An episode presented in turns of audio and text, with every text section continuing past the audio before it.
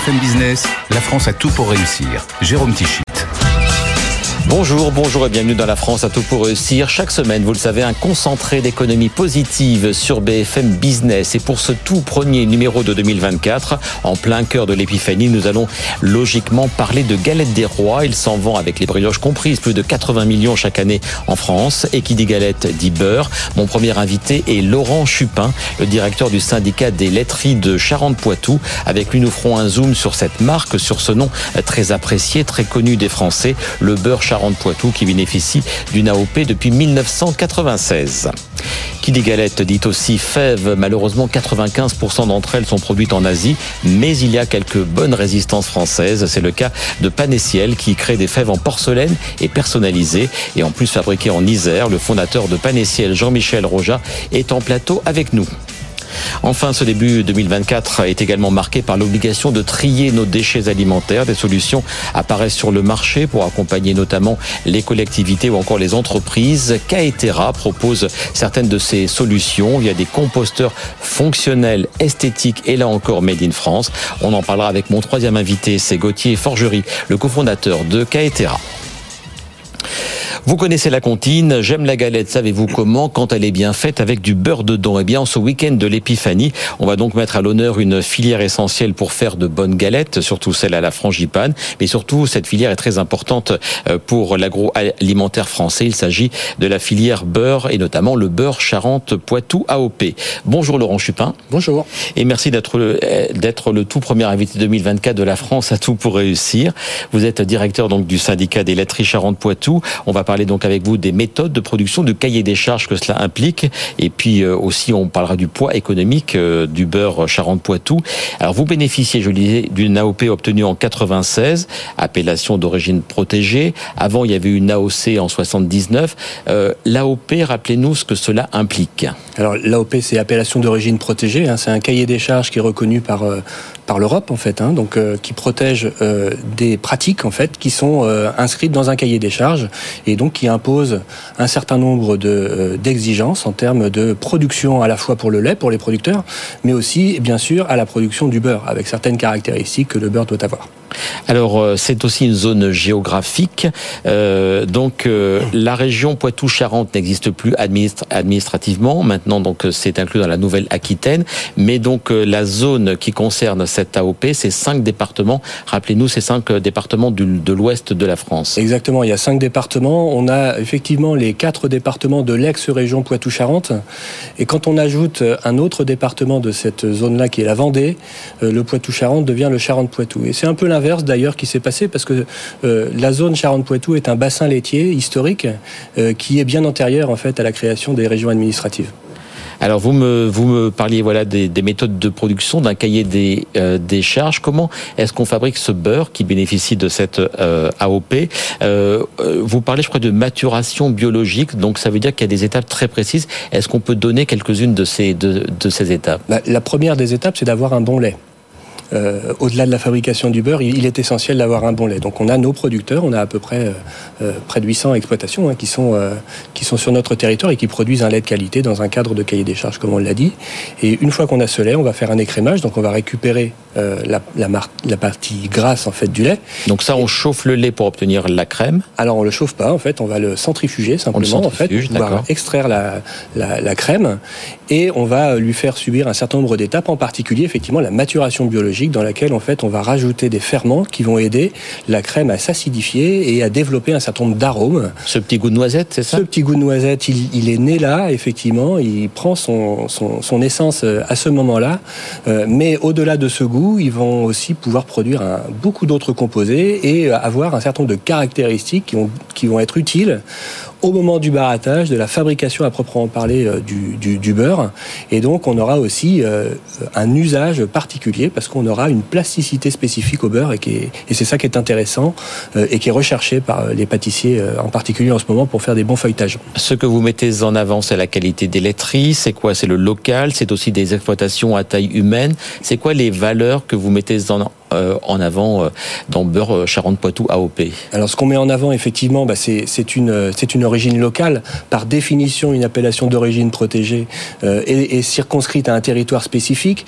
on est véritablement dans, dans, une activité qui est non délocalisable par nature. Le, le beurre Charente-Poitou ne pourra être produit qu'en Charente-Poitou, que sur cette zone. Et c'est plutôt sain, c'est plutôt bien, parce que quand on a vu qu'on a laissé partir l'appellation savon de Marseille, c'est plutôt bien de savoir que là on est un peu plus protégé. Tout à fait. Alors clairement, ça c'est ça c'est un cadre tout à fait spécifique et ça construit en fait tout un territoire aussi, parce que euh, quelques 750 ou 800 exploitations qui produisent du lait, bah, c'est euh, euh, des éleveurs, des agriculteurs qui sont aussi autour de ce territoire-là. et ils font travailler aussi beaucoup de monde. Dans les laiteries, on a beaucoup de monde, donc on est très attaché effectivement à, ça. Il y a véritablement un écosystème finalement qui se crée entre bah, un produit fini qui est utile, qui est, reconnu depuis de nombreuses décennies, et puis un, territoire qui a besoin en fait d'un point de vue économique aussi de cette activité. C'est combien d'emplois directs et indirects à peu près? On, estime à environ 30 euh, 000 emplois directs et indirects euh, euh, le, lien en fait à ce beurre Charente-Poitou AOP, parce qu'il y a toute la partie qu'on appelle amont, c'est-à-dire la production du lait véritablement qui, emploie beaucoup de monde et qui fait travailler aussi beaucoup de monde autour des exploitations, dans et autour des exploitations. Et puis aussi dans les laiteries, on a besoin de collecter le lait, on a besoin de le transformer, on a besoin de le commercialiser, de le mettre en avant. donc effectivement, ça fait travailler beaucoup de monde. Comment se porte la filière lait? On parle beaucoup depuis de nombreuses années, de haut, de bas. Euh, comment, euh, comment se porte-t-elle? Alors effectivement, la, la, filière laitière est chahutée depuis un certain nombre d'années. Euh, on a une problématique aussi de renouvellement des générations qui n'est pas spécifique euh, à la filière laitière, mais qui s'impose au monde agricole et, de façon assez générale à un certain nombre d'autres activités économiques. Et effectivement, bah, c'est chahuté. Et euh, ce qu'il faut relever, c'est que une AOP qui est donc circonscrite à un territoire particulier a un effet protecteur en fait, parce que ça aide à ancrer une activité dans un territoire. Euh, ça permet de valoriser ce territoire, mais aussi les hommes et les femmes qui, euh, qui, y sont. Et ça, c'est quelque chose qu'on recherche de façon très spécifique. Et on reste le deuxième pays européen producteur de lait. On n'est pas challengé par d'autres pays. Oui, Alors, si, bien sûr qu'on est challengé par d'autres pays, mais ça reste effectivement une, euh, une, une, part importante en fait de production de lait de vache et de lait de chèvre d'ailleurs aussi en France. On revient sur le beurre et sur cette AOP qui concerne sept marques que les consommateurs connaissent bien. Vous les avez là, donc on peut en, citer euh, quelques-unes. On voit les, la maison Lescure, Lescure, euh, Grand, Grand Fermage, Montaigu, Échiré, Pampli, si je me trompe pas, voilà. Euh, cette marque font partie de l'AOP depuis le début. C'est une AOP qui s'ouvre à d'autres marques. Est-ce que c'est évolutif? Alors, ça peut être évolutif effectivement, c'est-à-dire que les marques que vous avez là, en fait, ce sont des, euh, des, marques commerciales en fait qui sont euh, utilisées par un certain nombre de laiteries. Il y a certaines laiteries qui font le choix de commercialiser le beurre Charente-Poitou AOP avec plusieurs marques commerciales. C'est parce que ça va être utilisé dans des circuits de distribution qui peuvent être différents, par exemple. effectivement, certaines sont historiques, d'autres ont pu être créées avec le temps. Donc ça, c'est la vie euh, des entreprises, c'est la vie des marques qui, qui peut jouer aussi là-dessus. Ce qui est certain, par contre, c'est que toutes les laiteries et donc toutes les marques s'engagent en fait à respecter un cahier des charges qui est, qui est identique en fait. Et on va retrouver euh, pour tous les mêmes exigences en termes de fabrication du beurre. Ça ne veut pas dire qu'on va pas avoir quelques nuances parce que euh, on va pouvoir euh, imaginer des, des, arômes un petit peu différents, un peu plus poussés sur telle ou telle marque, en fonction des, des, besoins de leurs clients, en fonction des, des usages qu'on va avoir. Hein, on va se retrouver un peu dans la même situation que, que pour les vins où on va apprécier un vin d'une certaine appellation, mais à l'intérieur, on va préférer un château plutôt qu'un autre. Quoi. Et euh, un mot sur les prix, on est sur des, sur des euh, produits plutôt premium dans la gamme de beurre Globalement, on a plutôt des produits premium, effectivement, euh, parce que l'étape de maturation biologique dont on parlait tout à l'heure, bah, elle, elle doit faire au minimum 16 heures. Alors on se rend pas forcément compte, mais 16 heures, bah, c'est long en fait dans la fabrication euh, de, de, de, produits alimentaires et donc bah, ça a un coût, ça c'est important. L'engagement des producteurs à suivre un certain nombre de cahiers d'exigences euh, sur une alimentation locale des animaux, sur le sans OGM, sur sans additifs, sur tous ces tous ces aspects-là, euh, bah, ça a un coût aussi qui est rémunéré par les producteurs. Donc en fait, quand vous achetez un beurre Charente-Poitou, vous garantissez aussi qu'il y ait une survaleur qui soit apportée auprès du producteur. Et, ça se paye. Et, donc ça se paye effectivement. En quelques mots, Laurent Chupin, euh, Chupin pardon, vous avez donc le savoir-faire, il faut le faire euh, savoir. Vous avez ce, ce, que vous appelez des ambassadeurs, donc des chefs pâtissiers ou euh, cuisiniers qui, qui portent un peu la, la marque. C'est le cas de Nina Métayer. Oui. Et évidemment, donc on en a beaucoup plus parlé depuis quelques mois puisqu'elle est championne du monde de pâtisserie depuis la fin du mois d'octobre. Vous avez eu le nez creux parce que vous l'avez recrutée il y a déjà euh, 4 ans, je crois. Oui, c'est ça. On travaille avec, avec Nina qui utilise le beurre Charente-Poitou de façon, de façon historique pour elle, même si elle est très jeune. Parce qu'elle est, elle est rochelaise aussi. Elle est rochelaise, hein, voilà. effectivement, donc elle est en plein dans la zone de production du beurre Charente-Poitou euh, AOP. Elle a, euh, elle, elle, le dit elle-même, hein, c'est le beurre de, de son enfance qu'elle avait sur ses tartines pour le petit déjeuner, mais euh, c'est aussi le, le, le, beurre avec lequel elle a appris son métier de pâtissière, en fait. Et donc c'est aussi cet attachement-là qu'elle met en avant. Et effectivement, on a eu la chance de, de la rencontrer au bon moment parce qu'elle était, elle était véritablement intéressée pour mettre en avant les ingrédients qu'elle utilise, en fait. Et je précise qu'en ce week-end de l'épiphanie, donc elle a trois, trois modèles euh, qui sont fabriqués donc avec euh, vos différents beurres, le flocon des rois, mais aussi l'envol et l'ambré. Ça coûte entre 29 et 49 euros. Ce n'est pas donné en effet, mais comme vous le dites, la qualité, ça a aussi euh, un prix. Et qui dit galette des rois, donc juste quelques chiffres 80 millions de galettes vendues chaque année en France. 9 Français sur 10 ont consommé ou acheté au moins une galette en janvier 2023.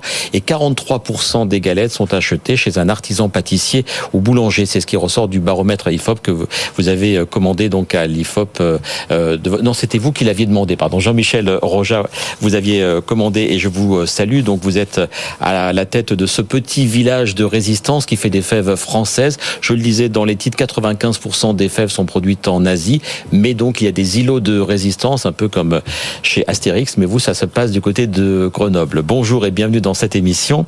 Parlez-nous un, un, peu de votre activité. Donc vous êtes à la tête de Panessiel que vous avez créé, je crois, en 1989.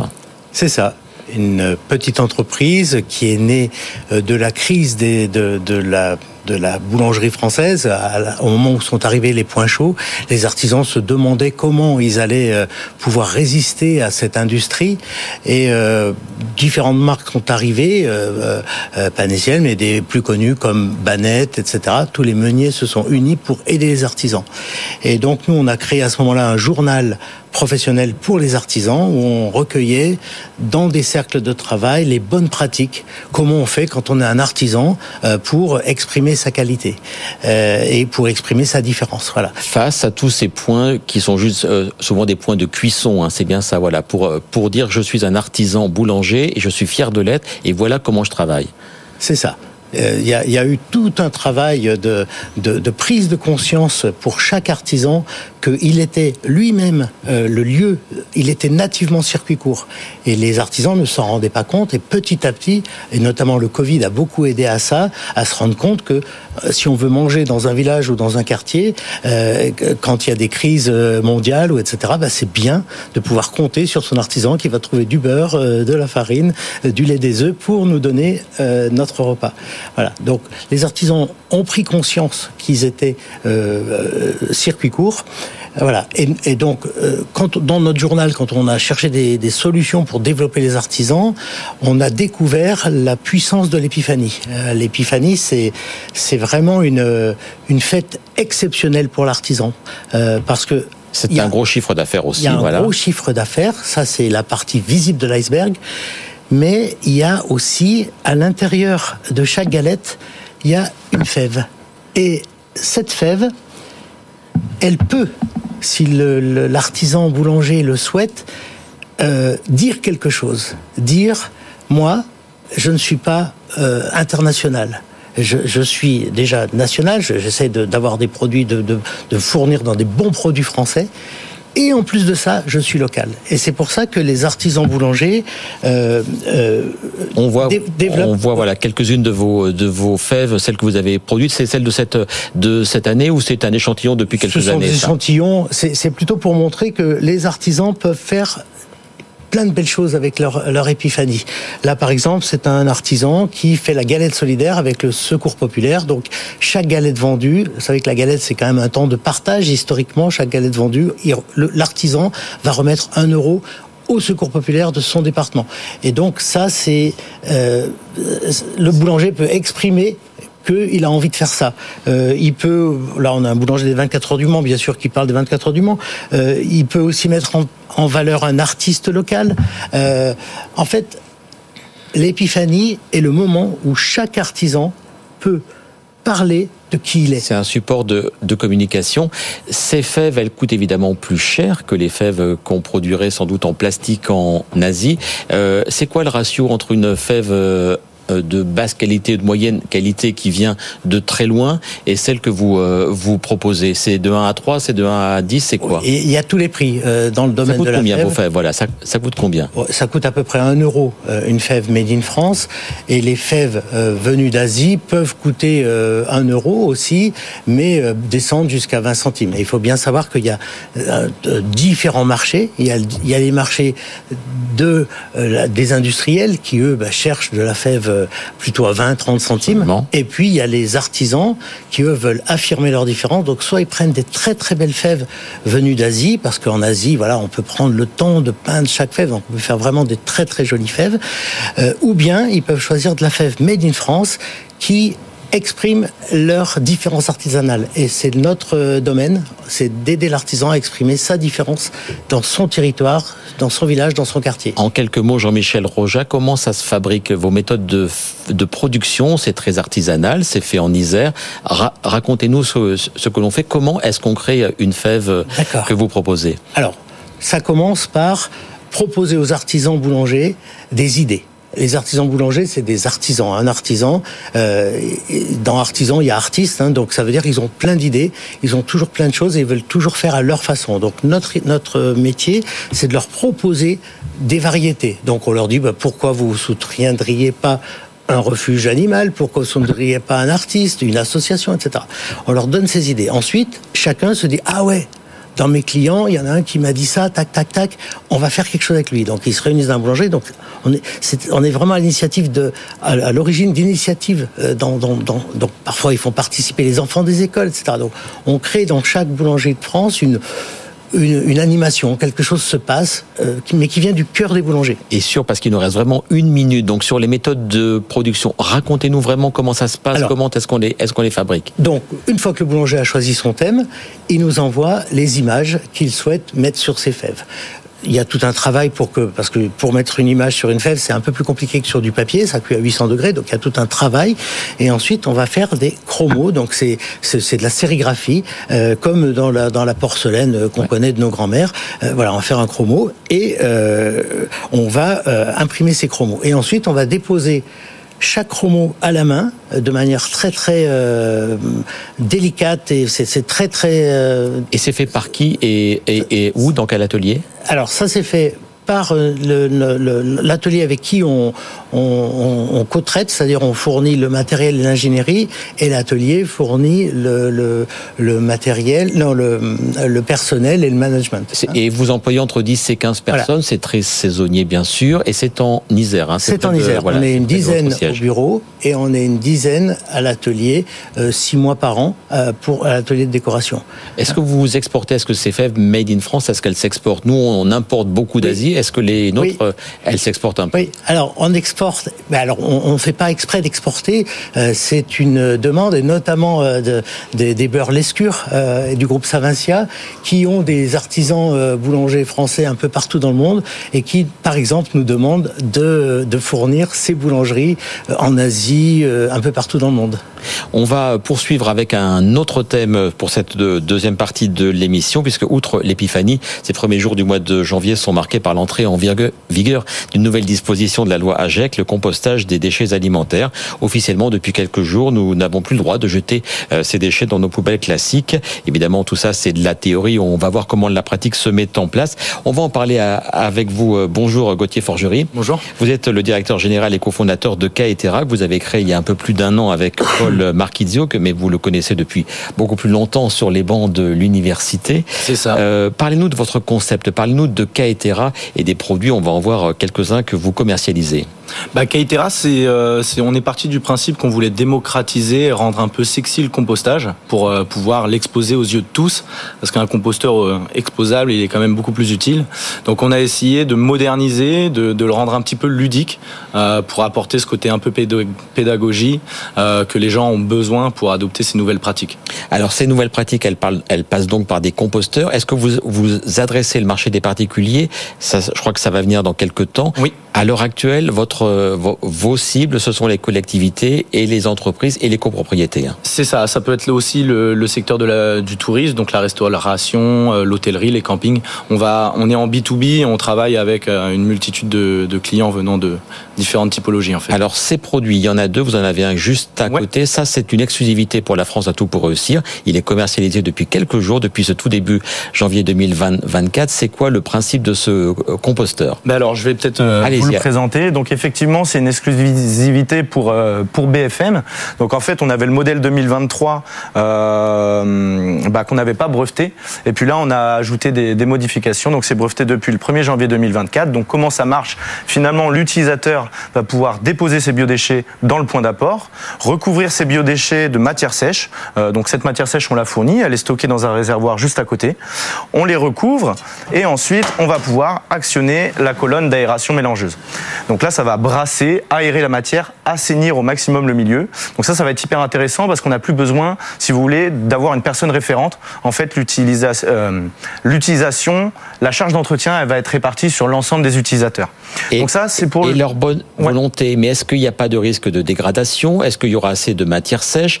Est-ce qu'il y a l'acte volontaire d'aller porter ces déchets? Est-ce que vous avez pris en compte ça ou est-ce que ça, ça restera des facteurs un peu compliqués En fait, euh, le produit, il est vendu avec de la formation, donc sur place ou en visioconférence, pour vraiment accompagner euh, le client au maximum, euh, pour lui rappeler les, petites règles à suivre. Et puis après, on est quand même assez flexible sur ce qu'on peut mettre dedans. Euh, c'est quand même l'avantage de ce produit-là. Donc ça, c'est pour les communes, c'est pour les, collectivités, ça peut être dans, les restaurants, ça peut être dans les copros aussi. Vous le vendez combien? Alors, celui-là, c'est le 450 litres, il va être vendu 1690 euros. Mais euh, globalement, on va de 1500 jusqu'à 4000 pour les euh, jardins composteurs qui sont bien plus imposants en fait. Alors, c'est quoi les jardins composteurs? Si vous, si vous voulez, vous pouvez euh, reprendre votre, votre place ici. Les jardins composteurs, donc on va avoir quelques images. Qu'est-ce qu'ils ont de plus par rapport à ces composteurs simples? Les jardins composteurs, vous les appelez terre fertile, je crois. C'est ça. Bah, en fait, c'est une jardinière qui intègre en son centre une tour de compostage, comme celle que je viens de présenter. Et la particularité de cet objet, c'est un concept un peu pédagogique parce que les nutriments qui se dégradent dans la tour de compostage centrale vont être absorbés en fait par capillarité dans euh, les terres environnantes. Donc on a un petit concept de permaculture qui est sympa pour les écoles notamment. Et puis le compost qu'on va pouvoir récupérer dans les seaux euh, par la trappe euh, inférieure, on va pouvoir la redéposer directement au niveau des plantes. Donc là, on, a beaucoup parlé du fait de déposer les choses. ensuite, il y a la collecte quand même pour certains de vos produits. Qui s'occupe de la de la collecte Est-ce que c'est les entreprises qui le font déjà dans les communes ou les collectivités Alors, on a deux offres différentes. Euh, le client, il peut, euh, il peut décider d'utiliser lui-même son compost. Donc, il ramasse son compost dans les seaux euh, en partie inférieure. Mais des fois, il n'a pas de surface végétalisée ou pas d'intention d'utiliser du compost. Alors là, on va organiser la collecte avec des partenaires. Donc, ça peut être Green Wishes, par exemple. Ça peut être les alchimistes. On essaye de quadriller un peu tout le territoire. Vous proposez donc une offre payante. C'est quel, c'est quel montant C'est un abonnement, je crois, c'est ça? Oui, c'est ça. Alors là, ça va vraiment être au cas par cas, mais en, gros, il faut, il faut retenir qu'on divise environ le prix de la collecte par 5, parce qu'on diminue la récurrence de, la collecte au lieu que ce soit une à deux fois par semaine. Là, on peut se permettre de l'organiser 10, euh, une, fois tous les 10 à 12 semaines, en fait. Société que vous avez créée, donc, je le disais, il y a un petit peu plus d'un an. À date, euh, beaucoup de contrats. Est-ce que la, est-ce que la, l'amorçage de la commercialisation se passe bien? Alors, elle s'est bien passée en 2023. C'est vrai qu'on a signé des, premiers projets pilotes avec des grandes entreprises, notamment Shell et puis, euh, et puis, et puis plein d'autres. Donc, Shell, c'est dans leur station station-service qu'ils mettent à disposition des, des gens qui viennent, qui viennent faire le Alors, pas à disposition des, des gens, pas au public, mais plutôt à leurs équipes D'accord, qui c'est pour eux, gèrent l'influx Ok, de biodéchets. Ok, ok, ok, d'accord. Et donc euh, d'autres marques, voilà, d'autres d'autres villes, peut-être des communautés de communes aussi. Avec ouais, on vous- peut en retrouver euh, dans l'agglomération Seineur, on peut en retrouver à Châtel, à Bougival, au Mans, euh, dans tout un tas de collectivités également. Et tout ça, ça fait un chiffre d'affaires en forte progression, 300 000 euros euh, en 2023 si euh, euh, si les comptes sont à, sont Oui, à sont jour. à jour. Multi- mu- multiplié par 10 pour 2024, c'est vos C'est vos prévisions. hein. C'est ça. Bah, c'est vrai qu'on a la loi qui pousse un peu dans le dos et puis on a déjà des gros contrats de, de, de signés, pas encore livrés. Euh, mais en 2024, oui, euh, on passe dans une, une autre sphère, disons. Le beurre made in Charente-Poitou, les fèves made in Isère et vous, c'est made in où? Alors, Made in Hauts-de-France, euh, on vient de s'installer dans notre nouvelle usine à Albert, euh, Somme. qui est dirigée par Geoffrey, un, notre super directeur de prod, donc qui gère tout ça. Et euh, donc c'est dans la Somme et tout est fait en France avec des matériaux français, ouais. avec un joli design, c'est important, l'acceptabilité aussi visuelle des choses dans, quand on parle de déchets, avec tout ce qu'on imagine, avec les odeurs, avec les rongeurs, avec les, les, Ouais. les- les petites bestioles, c'est important d'avoir quelque chose qui, qui donne envie de venir y déposer ses déchets alimentaires. C'est ça, il y a deux choses. La- le compost a mauvaise image en France, parce qu'effectivement, ça peut être un peu dégoûtant de temps en temps, il peut y avoir des odeurs, des rongeurs, donc tout un tas de désagréments que qu'on règle avec nos solutions. Et puis il y a ce- cette dimension un peu esthétique aussi. On voulait pas que ce soit le composteur euh, caché au fond du jardin ou, ou derrière euh, un bâtiment. Non, on voulait que ce soit quelque chose euh, de d'exposable aux yeux de tous et que l'expérience utilisateur, elle soit, elle soit nickel, quoi. Combien de salariés à date chez Kaetera et quelles sont les perspectives d'embauche si le marché se développe fortement, ce qui va être le cas, je pense? Alors au 2 janvier 2024, on était 11, on espère être 25 en fin 2024 et 35 à 40 fin 2026. Ah oui, jolie euh, progression comme le chiffre d'affaires. Un tout dernier mot, on a, on l'a évoqué un peu. Vous allez euh, euh, adresser le marché des particuliers qui va être très important parce que nous avons tous maintenant cette obligation, même si on sait qu'elle est pas contraignante, mais elle va le devenir, je pense. C'est ça, on a une gamme donc en cours de conception, euh, elle devrait sortir en juin 2024, on espère ne pas avoir de retard et effectivement ce sera adressé à tous les particuliers français et même euh, international. hein. Eh bien, c'est ce qu'on vous souhaite. Messieurs, merci beaucoup d'avoir été les premiers invités 2024 de la France à tout pour réussir. Des domaines très euh, différents, les fèves, le beurre et le compostage. Mais on était au cœur de l'actualité de ce week-end de l'épiphanie. Très belle année à toutes et à tous qui nous suivez fidèlement depuis plus de 7 ans euh, maintenant. La semaine prochaine, une toute nouvelle émission de la France à tout pour réussir sur BFM Business. À très bientôt. BFM Business, la France a tout pour réussir.